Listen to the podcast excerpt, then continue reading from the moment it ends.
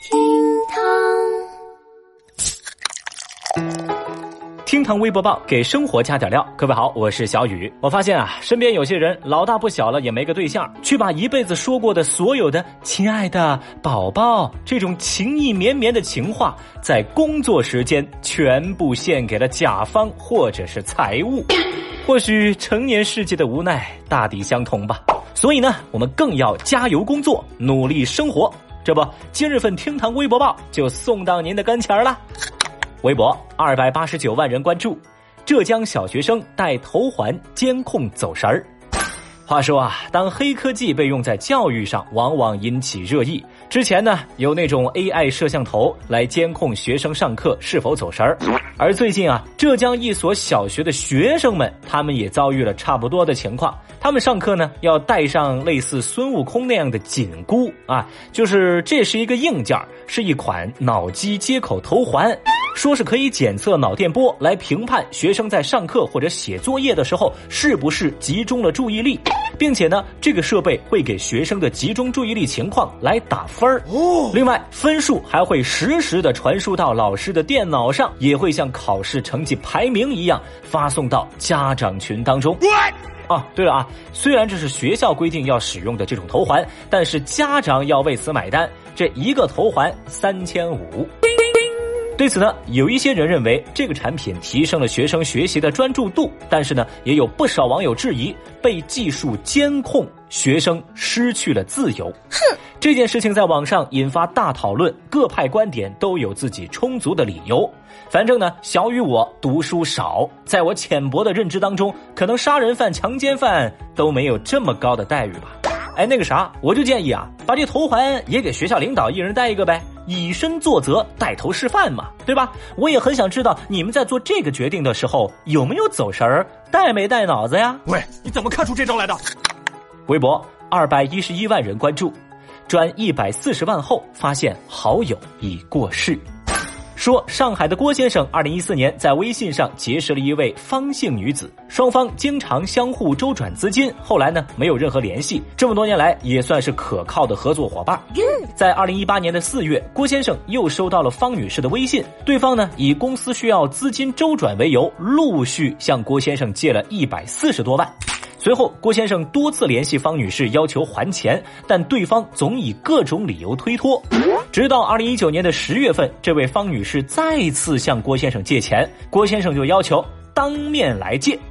见面之后，这郭先生发现他所见到的这个女子不是之前认识的姓方的那个女孩，而是他的母亲朴某。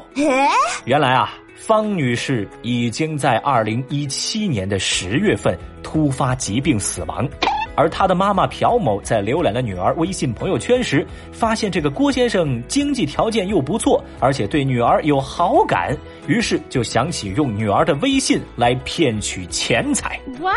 现在这个朴某已经被警方抓获。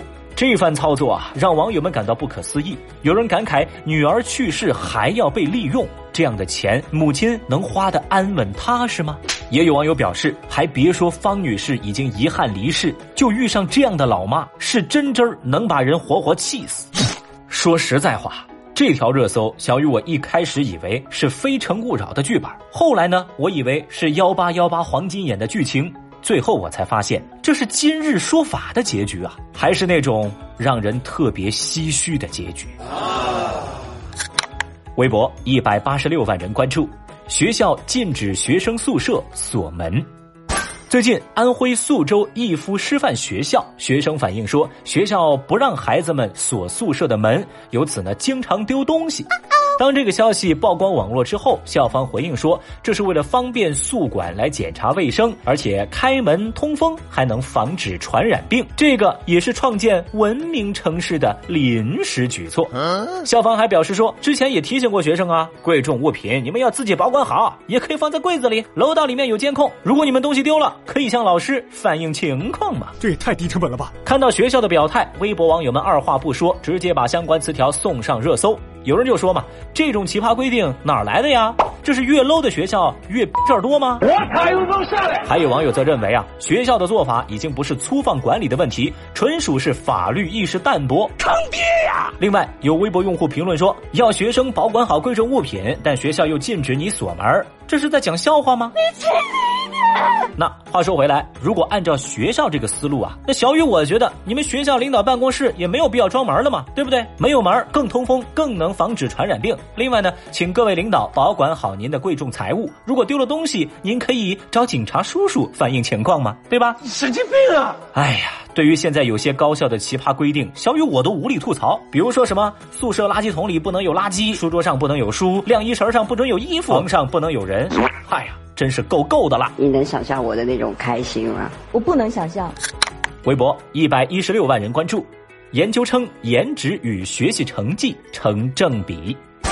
美国国家经济研究局近日发布的一项研究报告令人大跌眼镜。三位大学研究人员发现，一个人的颜值和学习成绩成正比，长得好的孩子学习成绩往往更好，工作后的收入也能更高。哦，而且啊，这个特征在男生群体当中尤为明显。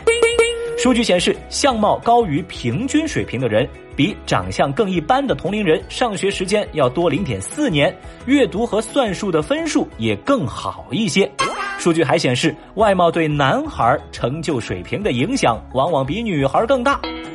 那这项研究结果呀，是得到了大部分微博网友的认同。但是呢，也有较真儿的人质疑说：“你们这个科学试验里头，颜值它的判断标准是啥呀？你找谁呀？”反正看完之后啊，小雨我在想，不知道翟博士看到这条热搜会不会感动的哭出来？而江一燕小姐是不是也想转发这条微博呢？Oh no！我就寻思哈，类似的这种还用你来研究系列，到底还有多少？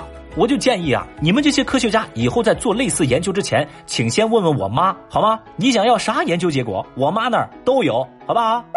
好了，以上就是今日份厅堂微博报，明天再接着聊了，拜拜。